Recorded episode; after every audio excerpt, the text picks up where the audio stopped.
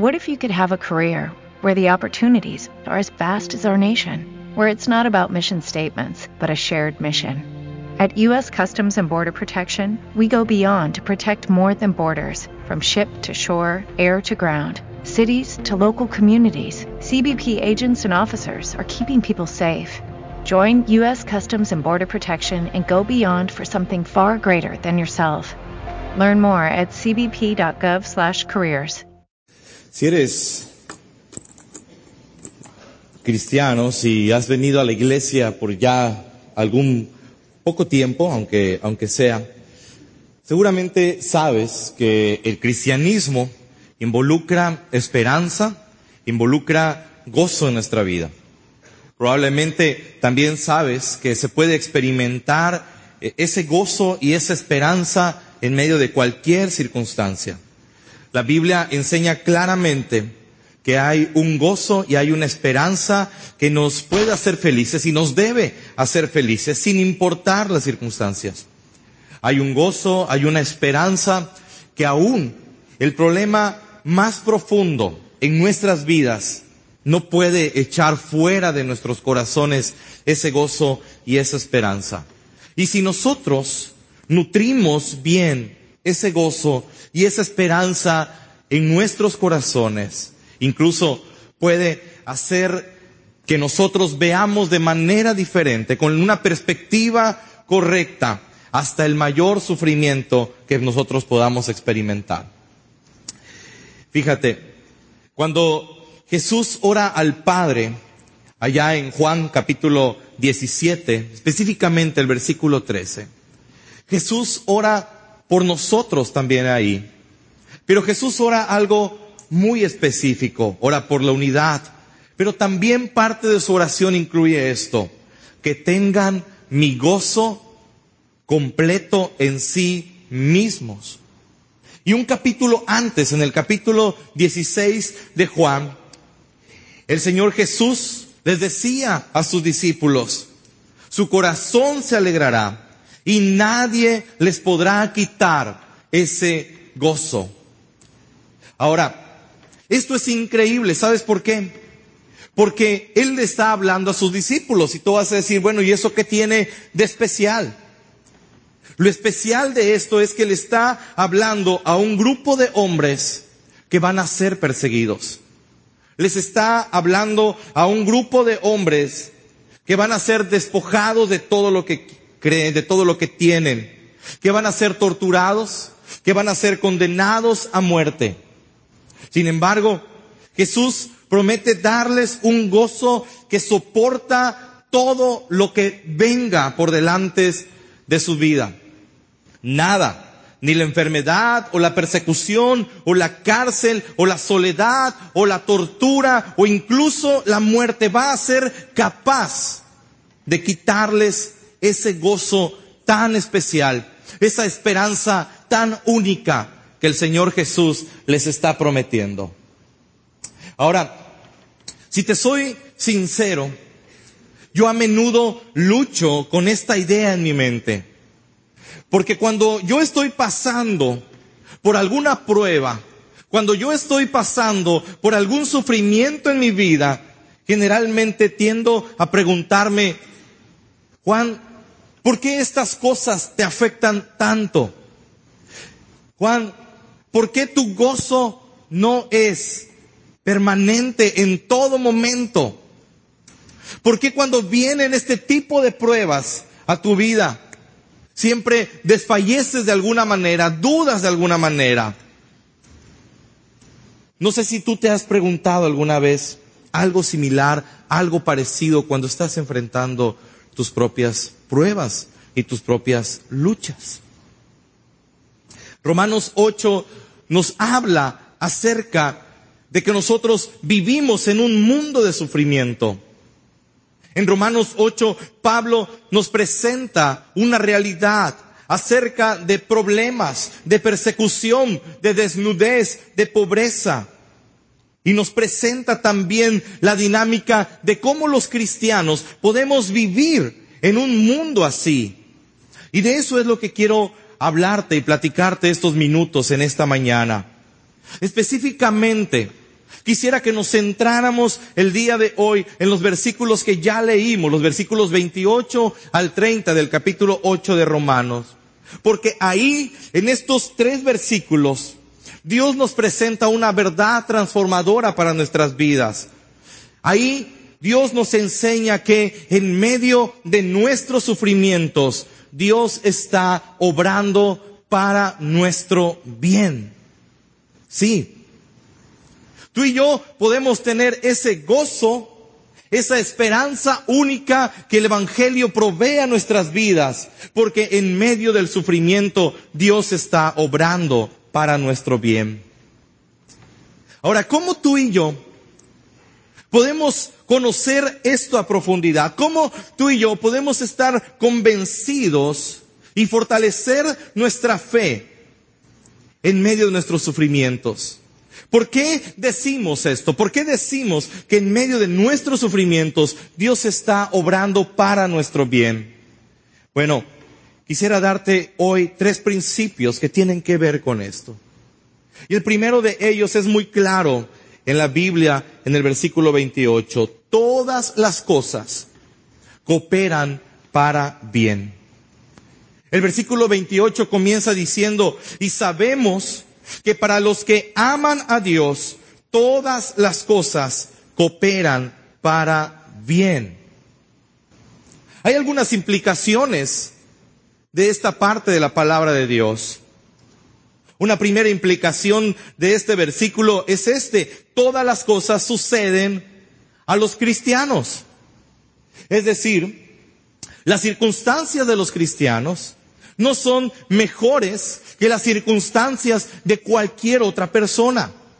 Y eso es muy importante que nosotros lo podamos entender y comprender si deseamos experimentar la esperanza y el gozo que el Evangelio provee en medio de nuestro sufrimiento. Cosas terribles le suceden a las personas que aman a Dios. Sin embargo, Muchos cristianos enseñan explícitamente y la mayoría de nosotros creemos implícitamente que si nosotros amamos a Dios, que si nosotros servimos a Dios, entonces no tenemos que experimentar ningún tipo de circunstancia adversa, ninguna situación difícil en nuestra vida. Pero sabes qué? Eso no es cierto. La verdad es que nos pueden suceder cosas horribles y amar y servir a Dios no va a evitar que eso suceda. Las mismas cosas que le pasan a todo el mundo les van a pasar a las personas que amamos a Dios. Todas las cosas significa todas las cosas. Más adelante, en el versículo 35, Pablo dice, ¿quién nos separará del amor de Cristo? ¿Tribulación o angustia o persecución o hambre o desnudez o peligro o espada? ¿Te das cuenta? Tribulación, hambre, angustia, persecución, desnudez, peligros, espada. Estas son cosas terribles. Esas son cosas que puedes experimentar en tu vida siendo cristiano. Son cosas tremendas. Y Pablo está diciendo que las mismas cosas que le suceden a todo el mundo también nos va a suceder a nosotros, los que amamos a Dios. Otra implicación de este versículo es que cuando las cosas suceden para bien en nuestra vida, significa que Dios está obrando. Es debido a Dios. Pablo dice en este versículo, todas las cosas cooperan para bien.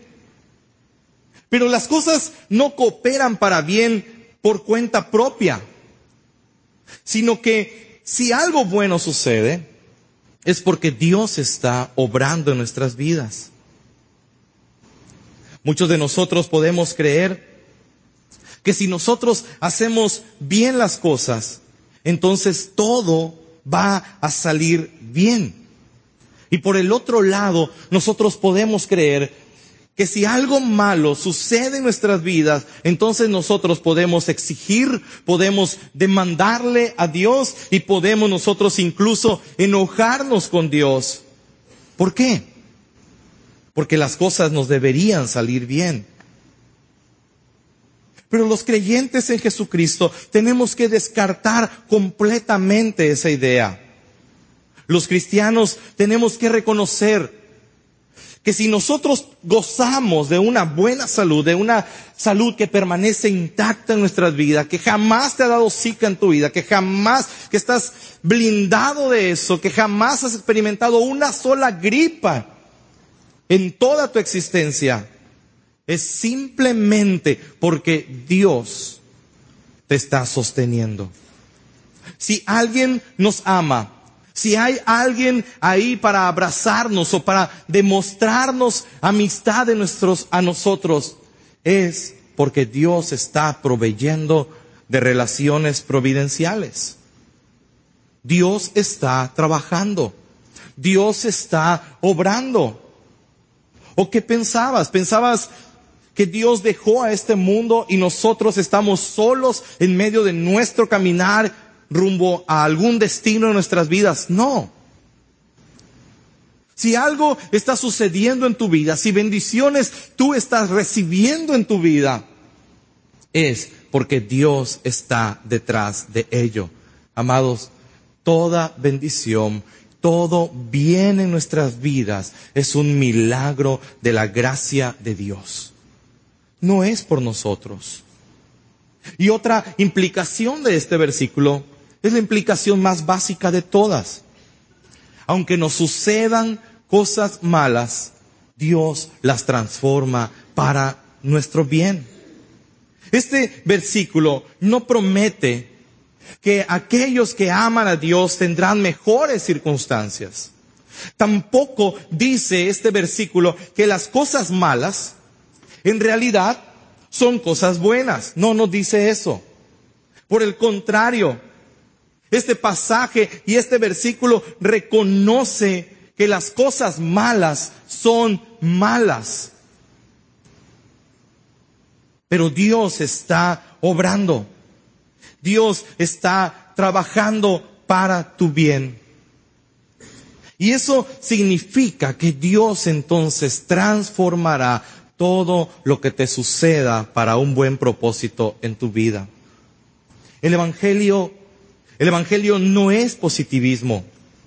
La promesa no es que si amas a Dios, lo bueno va a pasar en tu vida. La promesa del Evangelio no es que si amas realmente a Dios, las cosas malas, entonces no son realmente malas, son cosas buenas.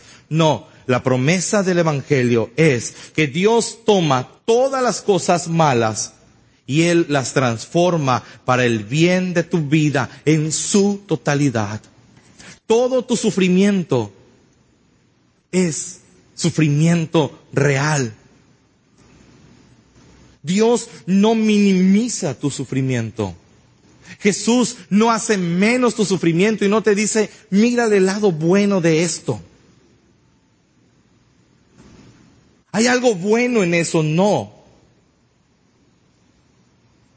Si un día tienes tus cuatro extremidades, tus brazos y por alguna situación un día pierdes tu pierna. Es algo malo y terrible y horrible en tu vida. Ahora, quisiera ir un poquito más profundo aquí porque ten en cuenta que el versículo 28 dice que todas las cosas cooperan para bien. Y eso no quiere decir tampoco que cuando algo malo sucede y Dios lo va a transformar para nuestro bien en su totalidad, entonces no quiere decir que nosotros podemos decidir darle un tiempo específico a Dios para mostrarnos ese bien que Él promete en el Evangelio. No podemos decirle a Dios, te doy una semana para que cumplan la promesa del Evangelio. Te doy esta semana para que me muestres de qué manera tú vas a transformar esta horrible situación en mi vida en algo bueno. Te digo algo, no esperes una semana, no esperes un mes, no esperes un año, no esperes una década. Porque la promesa del Evangelio no es para una semana, ni para un mes, ni para un año, ni para una década. La promesa no es que nosotros vamos a ver cómo funciona cada momento difícil en nuestra vida para nuestro bien de manera inmediata o a corto plazo, siempre. La promesa es que Dios se asegurará de que todas las malas circunstancias que no suceden, malas como son, obrarán y se transformarán para el bien de nuestra vida en su totalidad. Entonces, amados, nosotros no deberíamos estar sorprendidos cuando nos suceden cosas malas. Una de las principales razones por las cuales muchos cristianos se frustran continuamente en su vida no es simplemente porque les sucedan cosas malas. Mucha de la frustración del creyente es debido a su sorpresa porque le sucedieron cosas malas y siendo cristiano jamás esperó que le sucedieran cosas malas en su vida. ¿O nunca has tenido esa conversación con alguien? ¿O nunca has escuchado algo como eso? Yo tengo un amigo en la ciudad de Jalapa y un día me sorprendió con una llamada telefónica para platicar de muchas cosas, pero en medio de esa plática, parte de lo que él me quería decir era, ya no voy a regresar a la iglesia. Y yo le pregunté, pero ¿por qué? Porque me sucedió algo, me contó lo que le sucedió. Y yo oré y le dije a Dios, Señor, si tú no cambias eso, entonces quiere decir que tú no estás realmente obrando en mi vida. ¿Sabes qué? Le di un tiempo a Dios, así literal me dijo. Y no sucedió. Jamás él esperó que le sucediera eso. En su pensamiento estaba, al cristiano le suceden cosas buenas. Pero la realidad es que todo lo que nos sucede es para nuestro bien. Todo lo que nos sucede. La promesa de Dios en medio de nuestros sufrimientos es que Él está obrando para nuestro bien. Y tu gozo será inquebrantable si te aferras a la verdad de que aún en medio de lo que tú estás experimentando, en medio de tus situaciones, en medio de tus pruebas, sea cual sean estas, Dios está obrando para tu bien. Ahora aquí surge entonces otra pregunta. ¿Cuál es ese dichoso bien en nuestras vidas? Y eso nos lleva a nuestro segundo principio que es este. El mayor bien en esta vida es ser como Cristo. Si ya has venido a la iglesia por algún tiempo, también sabes que Romanos 8:28 es uno de los versículos más famosos de toda la Biblia. Y las personas la usamos, usamos este versículo todo el tiempo. Y yo lo llamo a este tipo de versículos, me gusta llamarlos versículos comodín. No sé si alguna vez has jugado cartas o algo parecido a eso.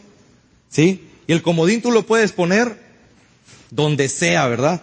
En cualquier momento tienes tres haces y tienes el comodín, ya lo hiciste, tienes muchas posibilidades de ganar.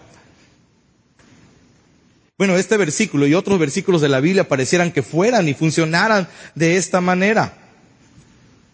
Muchas personas usan Romanos 8:28 como un amuleto para que cuando les sucedan cosas malas, entonces ellos declaren que algo muy bueno está por venir.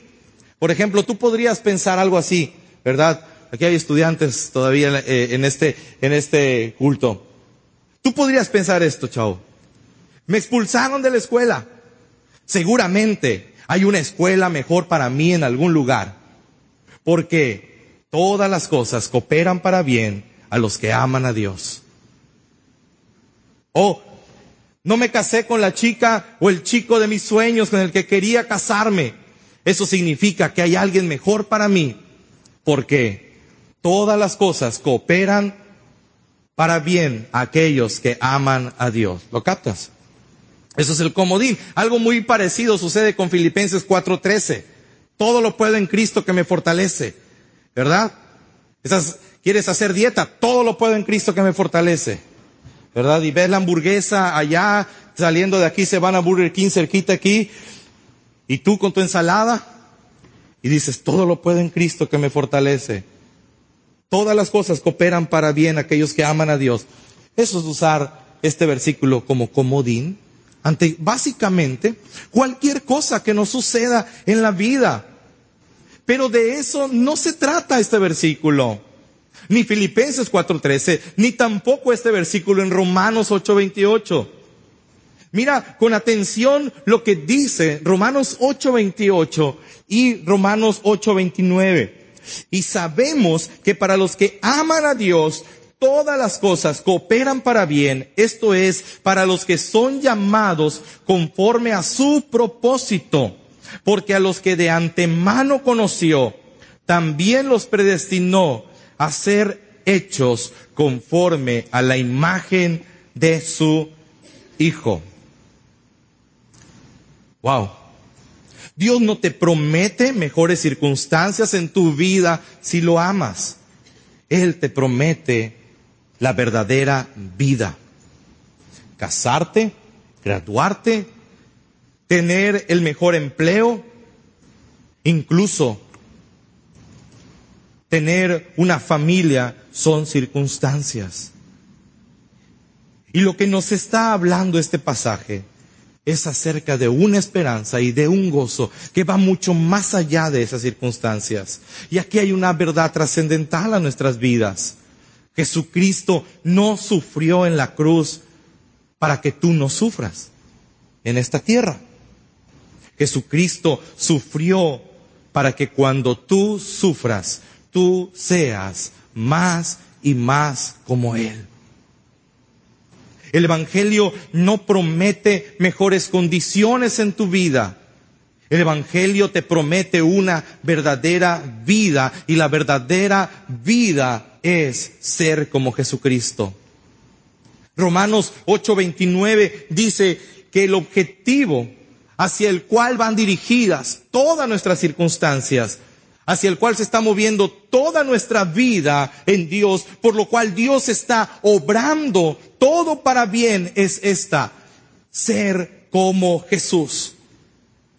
Pablo usa la palabra predestinado aquí, que hemos sido predestinados, los que conoció de antemano, también los predestinó. Pero no ocupa esta palabra para explicar la predestinación. No, la ocupa en el contexto de consolar nuestras vidas. ¿Por qué? Porque algo que está predestinado es algo fijo. No se puede cambiar. Es tu herencia, ya está firmado, ya está asegurado. Lo que nos está diciendo Pablo es que si amas a Dios, entonces puedes contar con un gozo que es absolutamente fijo, pase lo que pase. Eso es lo que nos está tratando de transmitir. ¿Y qué es lo que está predestinado? Hemos sido predestinados para ser conformados a la imagen de su Hijo, a la imagen de Cristo.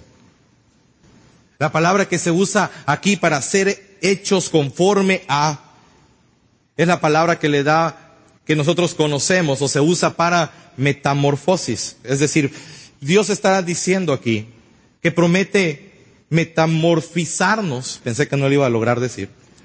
Es decir, Él promete cambiar nuestra esencia a la esencia de Jesucristo. Ser cristiano es vivir cada día más con el carácter de Jesús. el bien que Dios está obrando en todo lo que sucede en tu vida, externamente, sea bueno o sea malas situaciones, es transformarte a la naturaleza de Cristo. Si amas a Dios, por cuanto Dios te ha amado, entonces todo lo que sucede en tu vida es para moldearte, es para esculpirte, es para formarte a la imagen de su Hijo. Ser como Él. Piénsalo. A través de todo lo que te sucede, aún en medio de tus mayores sufrimientos, Dios te dará una increíble compasión. Dios te dará su maravilloso carácter su hermoso corazón.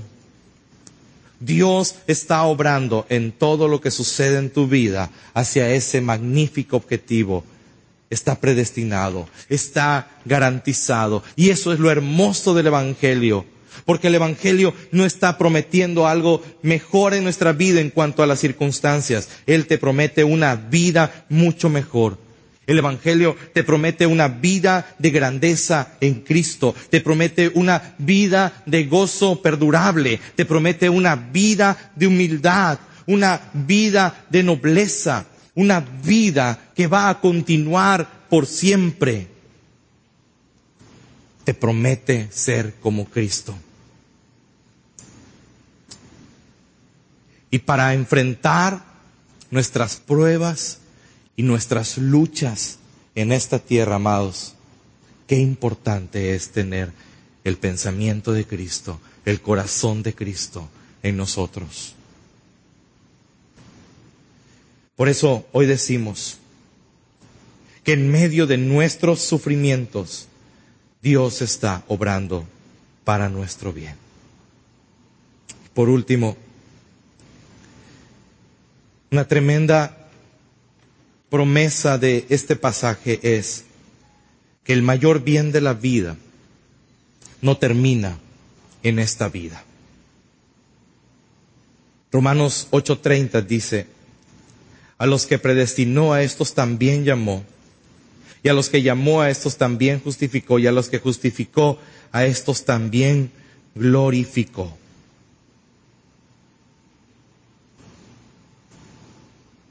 Dios hará su obra completa en ti. No te dejará a medias. Y si te das cuenta, esta gloria que Dios te promete, Pablo lo dice en pasado, glorificó, pero oye Pablo, si estamos aquí, ¿por qué dices esto en pasado? Bueno, Pablo usa esto en pasado porque él está absolutamente seguro de que tú vas a hacer tal cual es Jesús en su carácter. Habla en pasado, porque Dios no va a dejar que nada en la vida frustre su plan de conseguir que tú seas como Jesús. Pero la verdad que nos presenta también es que no lo lograremos en esta tierra y en esta vida. Seremos glorificados. Disfrutaremos su gloria en plenitud pero no será en esta vida. Por eso en el versículo 18 Pablo escribió, pues considero que los sufrimientos de este tiempo presente no son dignos de ser comparados con la gloria que nos será revelada. ¿Qué quiere decir esto? Que si entendemos lo que está por venir, entonces podemos manejar cualquier cosa en esta vida. Recientemente escuché a un político a un presidente muy querido en Sudamérica. Y en medio de una conferencia, eh, de una ponencia de él, en la cual era ovacionado constantemente, dijo algunas frases, aunque dijo muchas cosas que me gustaron, también dijo algunas frases que manifiestan lo que generalmente esta cultura está pensando. Él decía, algunos de nosotros nos quisieron formar en un mundo que era un valle de lágrimas para ir a un paraíso. Y decía este hombre, pero el paraíso es este, o la condena está aquí. Lo importante, dice este hombre, es el camino. No hay una meta, no hay un arco del triunfo, no hay un paraíso que nos reciba. Todo está aquí. Pero el Evangelio, amados, la verdad del Evangelio es que sí hay un paraíso. La verdad del Evangelio es que sí hay una gloria que nos recibe, hay una gloria que nos espera y esa gloria es tan grande, tan maravillosa, tan resplandeciente que opaca hasta el mayor sufrimiento que tú y yo estemos experimentando en esta tierra. Como dice Pablo, los sufrimientos entonces de este tiempo presente no son dignos de ser comparados con la gloria que está presentada y será revelada en la gloria postrera.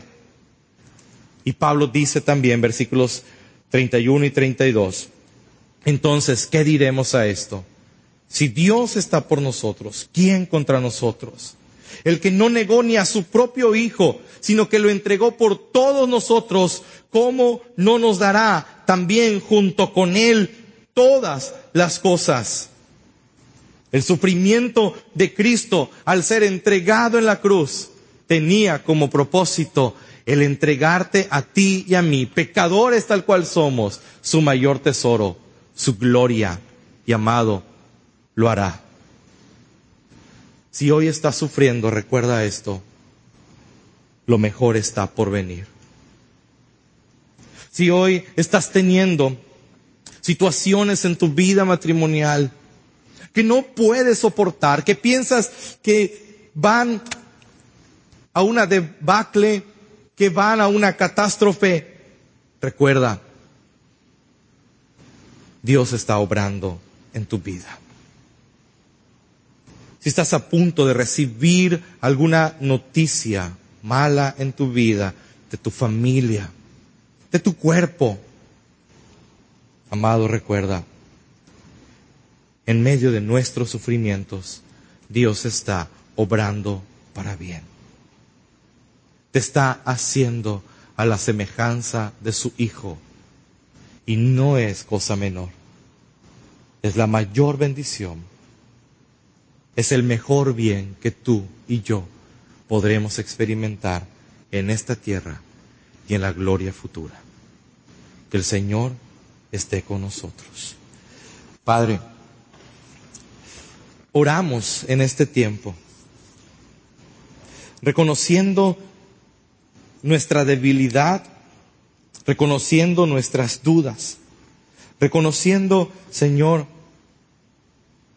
que muchas veces nos frustramos y nos enojamos porque en nuestra mente creemos la mentira de que si te amamos todas las cosas nos van a salir bien. Ayúdanos a ver la verdad del Evangelio. Ayúdanos a ver la belleza de Cristo. Ayúdanos a ver lo hermoso de su carácter, lo hermoso de su ser, lo hermoso de su corazón. Ayúdanos a ver, Señor, nuestras circunstancias a la luz de tu obra, de la persona que tú estás formando en nosotros a través de toda situación. Gracias, Señor, porque entonces todo lo que nos sucede, sea bueno o sea malo, todo, Señor, tiene un sentido en nuestras vidas. Ayúdanos a ser como Cristo. Ayúdanos que en medio de nuestras lágrimas y tristezas podamos experimentar el gozo inquebrantable que el Evangelio provee al saber que tú no has terminado con nosotros y que tenemos una gloria que nos espera, en donde está Cristo con los brazos abiertos para recibirnos y en el proceso experimentar tu gracia y tu amor y su carácter. En el nombre de Jesús te pedimos esto. Y amados, que la gracia de nuestro Señor Jesucristo, que el amor del Padre y la comunión del Espíritu Santo sea con cada uno de nosotros, ahora y siempre, hasta que el Señor regrese en gloria. Amén.